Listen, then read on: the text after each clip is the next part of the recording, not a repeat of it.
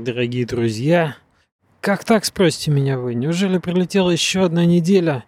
Я скажу, сам в шоке. Но, тем не менее, мы снова на тропе геймдев подкастинга.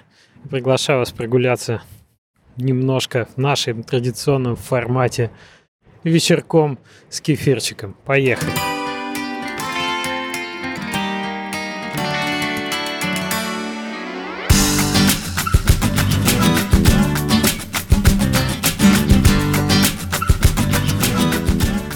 Сегодня мы уже отбомбились.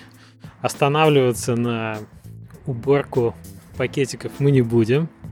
И я постараюсь не прерываться на самолеты. Это, конечно, все прекрасно, но они летают одни и те же, и сколько можно вообще. Все понятно с ними. Давайте лучше про геймдев.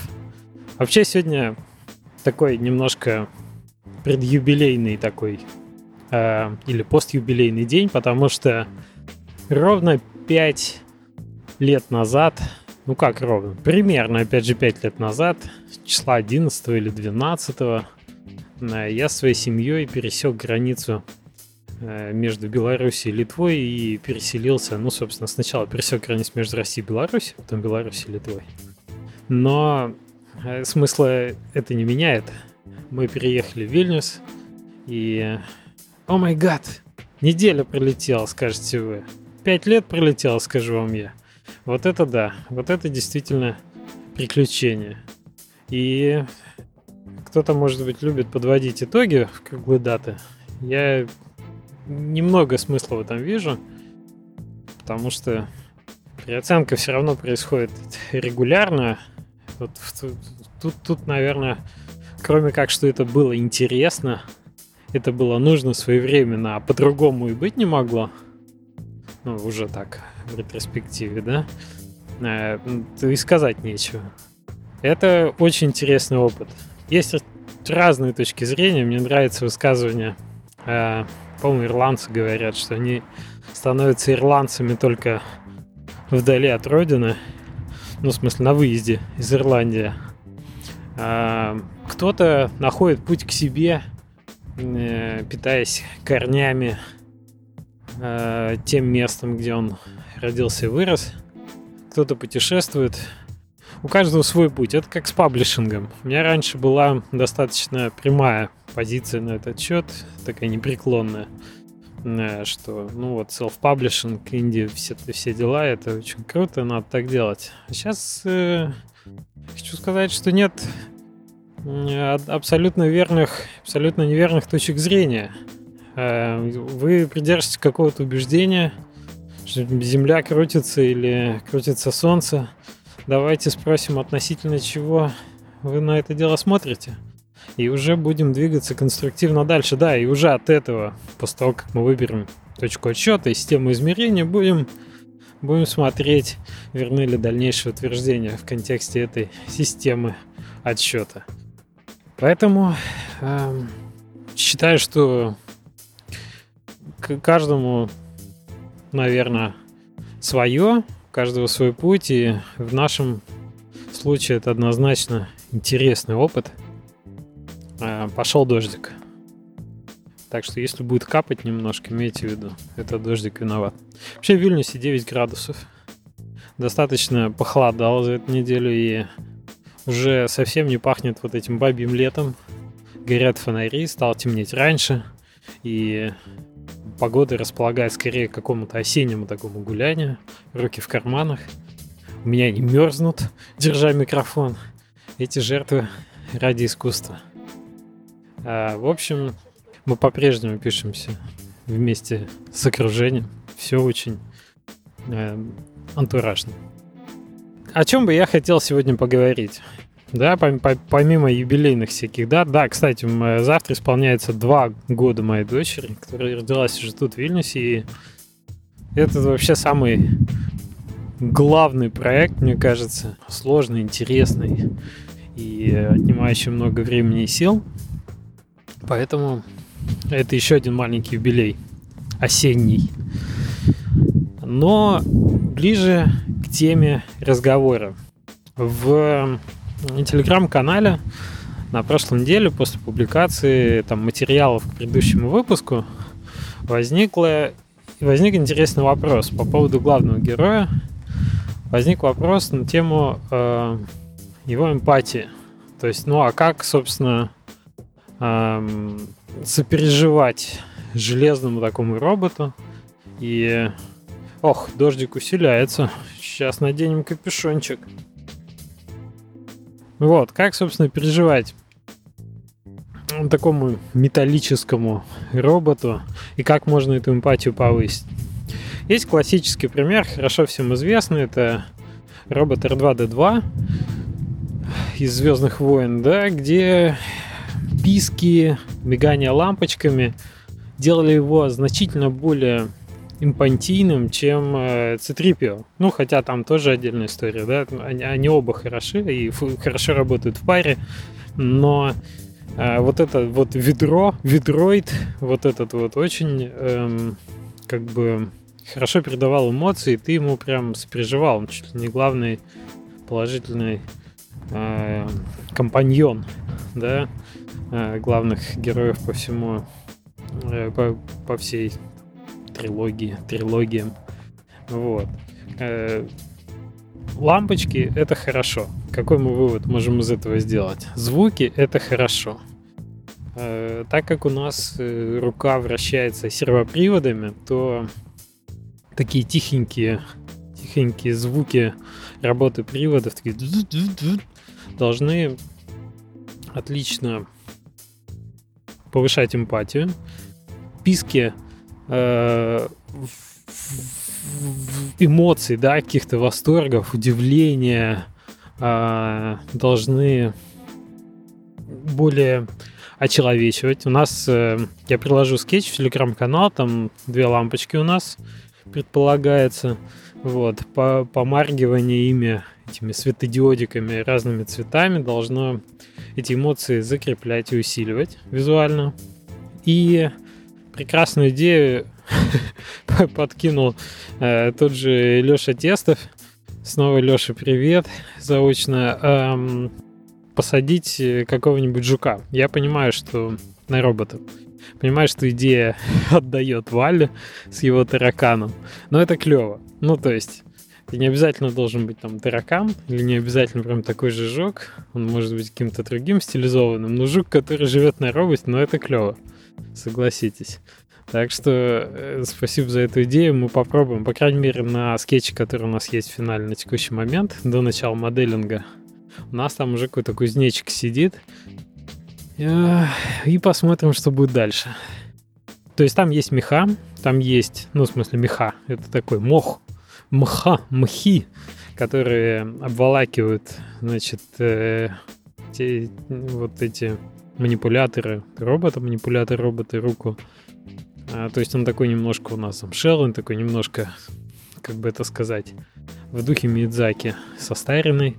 И все это должно прибавлять эм, эмпатии той самой, да, повышать импантийность этого персонажа. Контакт игрока и персонажа делать более крепким и дергать за ниточки эмоциональные во время игры. Вот. А, вот это то, что я имею сказать насчет эмпатии. Может быть, то есть, когда мы начнем моделить, когда мы начнем двигаться, итерировать уже к финальному э, виду персонажа, может быть, появится что-то еще. Все-таки у нас будет возможность с Тимофеем покреативить в этом направлении, уже когда все будет в металле реализовываться а, будет видно, но, конечно, вопрос эмпатии стоит очень остро. Это один из таких краеугольных камней, в том числе в платформерах. Потому что на персонажа на своего ты смотришь всю игру. Или там, например, в какой-нибудь игре Вспомните, да, э, Heavy Metal Fuck 2 была такая игра, если вы помните, на движке третьего Квейка. Или еще другие игры где протагонист девушка была, да, Лайра Крофт, наверное, всегда э, первый приходит в голову. Почему? Да, потому что ты смотришь на персонажа больше всего, и приятнее смотреть, конечно, на... Э, как бы вот сейчас так политкорректно выразиться-то в трендах на современной э, индустрии, что приятнее смотреть все-таки на женское тело, чем на мужские грубые неотесанные мышцы. Э, это мое субъективное мнение. Надеюсь, э, вы понимаете. Поехали от эмпатии дальше. От эмпатии мы перейдем к истории. История э, очень важная составляющая, да, вот этот весь нарратив, который возникает или который заложен в игру.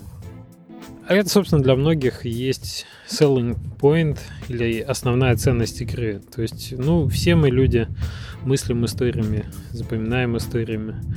И для нас это, в общем-то, важная часть всего происходящего. Поэтому какая история у нас должна быть или может быть заложена в этой игре? А, тут немножко я бы хотел поговорить про противников, про то, с чем борется вообще главный персонаж, его мотивацию. Представьте, вот робот, вот он приходит в себя, он ничего не знает, ну то есть что произошло ему неизвестно. Просто э, заброшенное место, и он пытается выжить.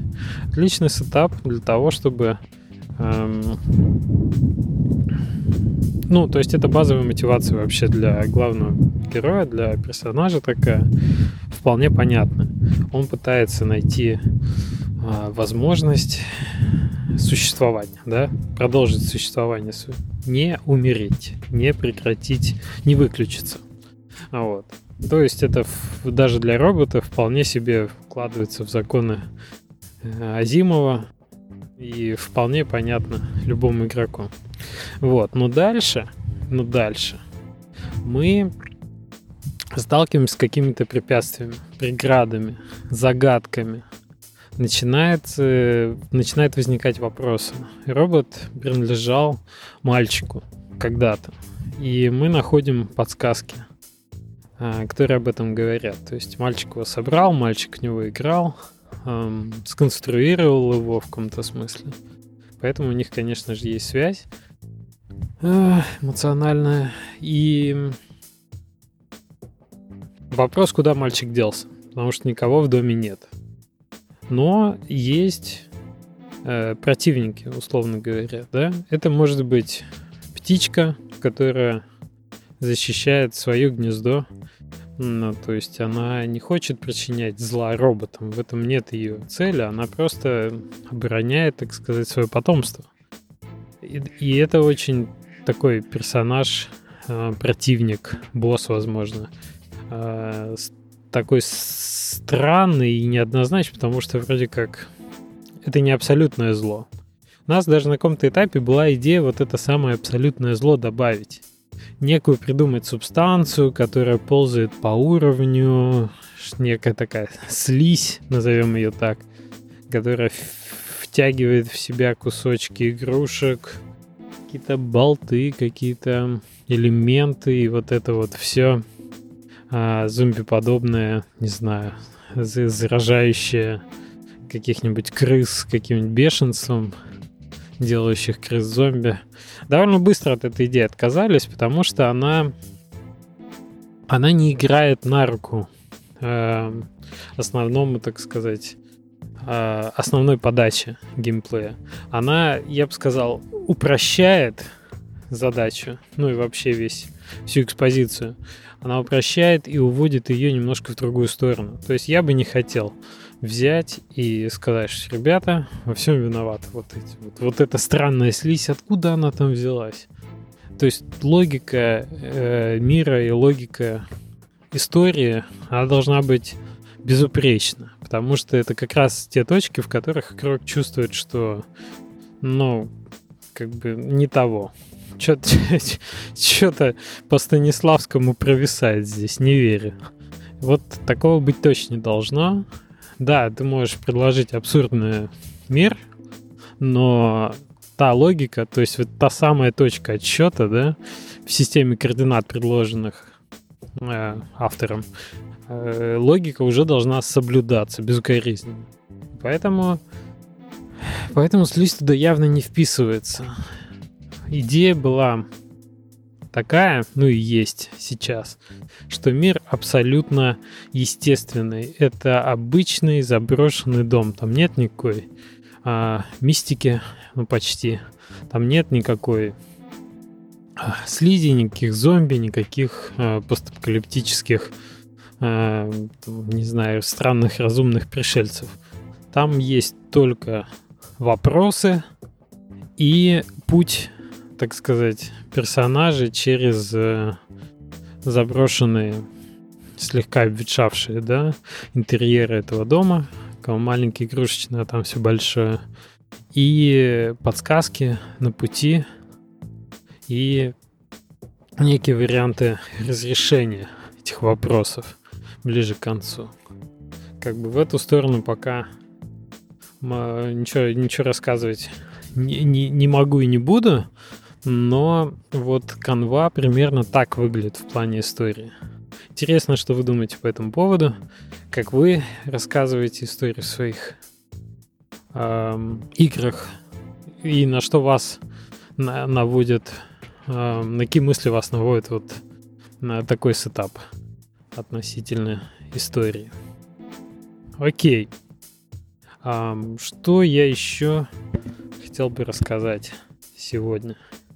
На какую тему бы еще хотел поговорить? Раз мы так, так рано отстрелялись, я на самом деле больше не припоминаю чего-то свежего.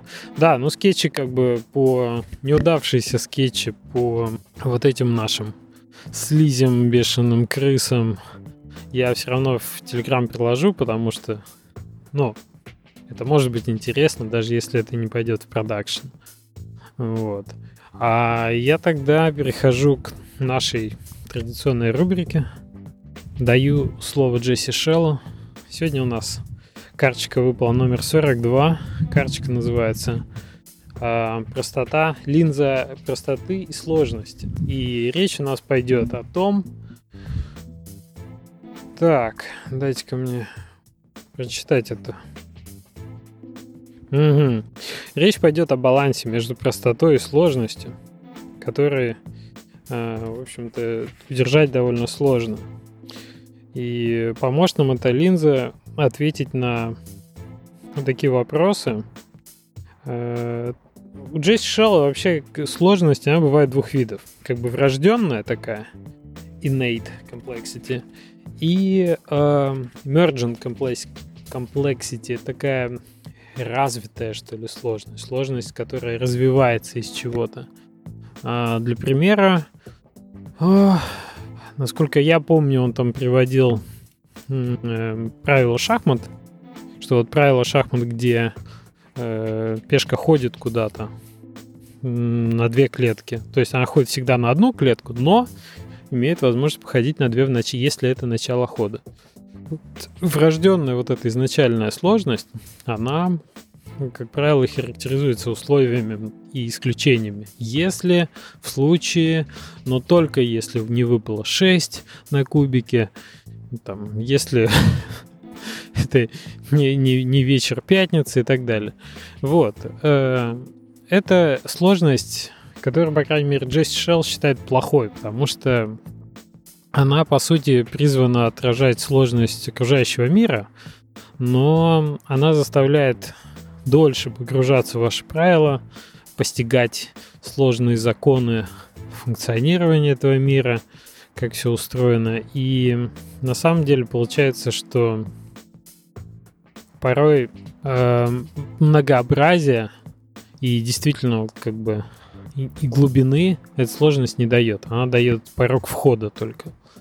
Вот. И, собственно, один из вопросов этой линзы такой. Есть ли, какая у вас вот эта вот самая innate complexity, какая у вас врожденная сложность, и как ее можно а, преобразовать в emergent, в развивающуюся, наследующую сложность. А что такое это развивающая сложность? А это, например, сложность, которая возникает ну, в тех же шахматах, да, э, от изначальной простоты ограниченного количества фигур практически неограниченное количество комбинаций, гамбитов и ситуаций в шахматах, да, или в Го. Как нам показали э, робот AlphaGo, человек, который играл веками в эти игры, э, совершенно, так сказать, не, достиг не то что дна. Э, оказывается, можно такие вещи еще творить в этом же самом простом сетапе правил, которые просто новый, новый виток творчества открывает э, в этой. Вот это, это та самая сложность, которая, значит, развивается э, из простых элементов. Еще хорошее у него красивое было сравнение, что из простой формулы воды H2O получаются отличные разнообразные снежинки вокруг. Вот это да. Вообще атомы, которые нас окружают, которые дают такой разнообразный мир, это прекрасный, эм, так сказать, пример вот этой emergent complexity, которая на самом деле в играх типа Майнкрафта прекрасно проявляется. Прекрасная иллюстрация, где из маленьких кубиков, из довольно простых кубиков, путем то есть там же в геометрической прогрессии растет количество взаимодействий этих кубиков. И вот э, как, как эта сложность проявляется. Ну окей, это теория. Давайте подумаем, как это можно применить, э, как можно применить это дело на практике. Вот. И давайте начнем, ну, собственно, не начнем, а подумаем про того же робота, да, врожденная. Вот и, кстати, вот хорошо ложится, например, прошлого выпуска, когда я говорил про double jump и два вида прыжка. Мы остановились в итоге на двух прыжках, это врожденная сложность. Но, то есть это, это усложняет. Тебе надо объяснить, что есть вот такой прыжочек, есть вот такой прыжочек. Если бы кнопка прыжка, почему мы с double jump 'ом заморачивались? Чтобы была одна кнопка прыжка чтобы прыгать было легче и понятнее. Что вот есть кнопка прыжка, она отвечает за это, но если ты ее нажмешь дважды, вот чувствуете, да, emergent complexity появляется, то прыжок будет больше и дальше. Ну а у нас, к сожалению, не получилось. И поэтому мы вынуждены были откатиться на два прыжка, что, в общем-то, в геймплее дает лучший результат. Вот это как раз тот пример, когда, ну, как бы ты идешь на некий компромисс, а, но, так сказать, держишь в голове вот этот принцип, который... А, то есть ты все равно стремишься прощать, насколько можно, вот эту сложность начальную.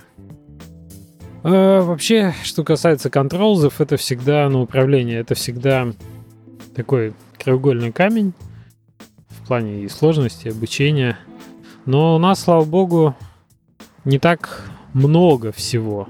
У нас нет там кучи спеллов, там запоминаний крафтинга, вкладок и, и, и, и прочего. То есть ну, есть кнопка взять предмет, есть кнопка прыжка и кнопки перемещения. Вот, на этом, собственно, все заканчивается.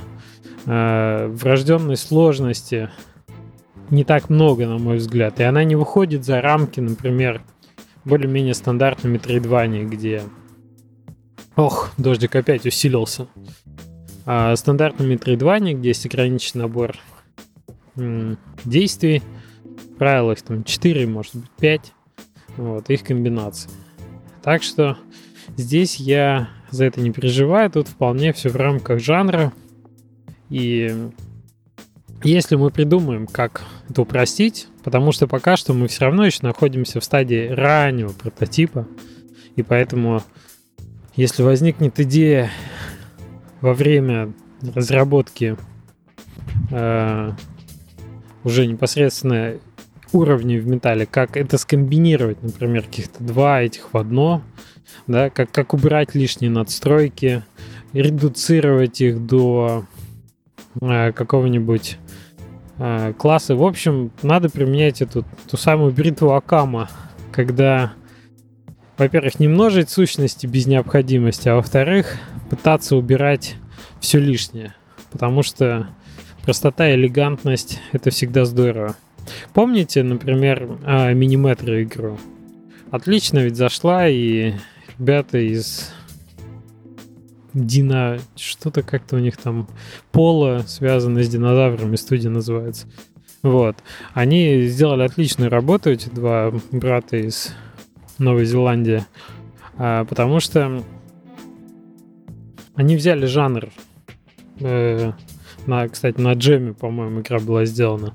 Взяли жанр тайкунов паровозных и редуцировали их до кубиков, квадратиков линий. Что касается управления, что касается постройки, что касается э, всего геймплея, все очень просто и доступно, но при этом сложность, которая возникает в процессе, это вот как раз вот та самая сложная emergent complexity, возникающая из простых элементов. Это прекрасный пример, я считаю. И вообще отдельное направление, мне кажется, в современном игрострое, когда ты делаешь, ну, упрощаешь сложности, очень много сложностей хватает прям за глаза, а вот простоты не так. Вот, ну, я спасибо Джесси Шеллу за то, что мы вот такие интересные моменты рассмотрели. Может, кому-то будет полезно, потому что мне будет полезно это точно. Надо однозначно подумать над какими-то еще кубиками, которые лежат в основе нашего геймплея, которые могут в комбинации с другими элементами, способами их применения э, смогут вот это merchant complexity расширять. Что еще хотел сказать? В прошлый раз, вот, вспомнил. В прошлый раз э, не рассказал про э, интересный факт синхронии по Юнгу.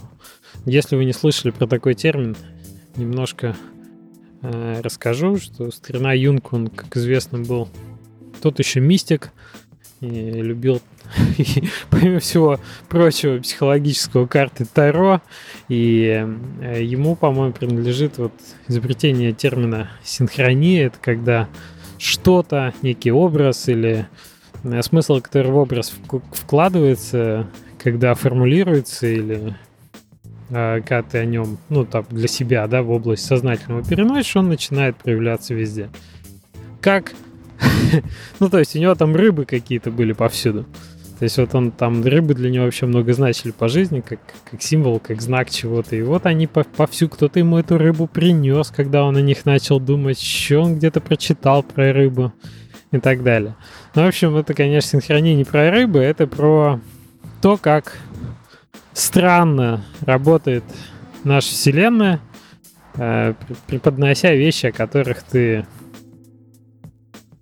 ну скажем так, которые ты инициируешь, э, преподнося их тебе в совершенно интересных э, вариантах в окружающей действительности. Стоило мне в одном из выпусков подкаста озвучить бюджет на ну, то, что может, вы помните, что я говорил, что собираюсь потратить на разработку этой игры 20 а, тысяч. Это эм, такой довольно осознанный рубеж, который я себе поставил. Э, как э, написал совершенно неожиданно один из наших э, партнеров, которого я уж и не особо, не особо вспоминал, что наша игра, по которой мы уже там не сотрудничаем, и предложил довольно выгодную сделку, по которой нам особо и не надо ничего сделать. Мы там уступаем свои эм, права определенные. Э, отгадайте, за сколько? За те же самые 20 тысяч. Я, я, честно говоря, немножко подпрыгнул на месте. Прекрасная, прекрасный момент синхронии. Так что э, бюджет на именно на проект робота у нас вот сам собой нарисовался, хотя, ну, как бы, я совершенно не рассчитывал даже на, на такой исход и вариант. Так что передаем привет не только Джесси Шеллу, но и Карлу Юнгу, его синхрония реально работает. Вот. Ну а с этим наверное, фактом меня уже точно все на сегодня. Дождик усиливается.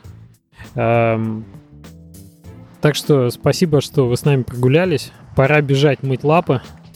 Фила, ты как, получил удовольствие от этой прогулки? Он у меня тут еще шотландский высокогорный интерьер. Ему такой дождь, это расплюнуть. Эм, приходите в телеграм-канал, э, подписывайтесь на подкасты на Apple подкастах, на Spotify. Кстати, напишите, какие вам еще платформы интересны, где бы вы хотели, чтобы этот подкаст был. Э, попытаюсь добавить, чтобы можно было проще это все дело слушать. Ну, вообще, кстати, интересно, какие у вас сценарии прослушивания подкастов есть, в каких местах и каким образом вы их слушаете, на каких сервисах. Все в телеграм-канал, если напишите, будет интересно узнать и сделать а, наш подкаст лучше.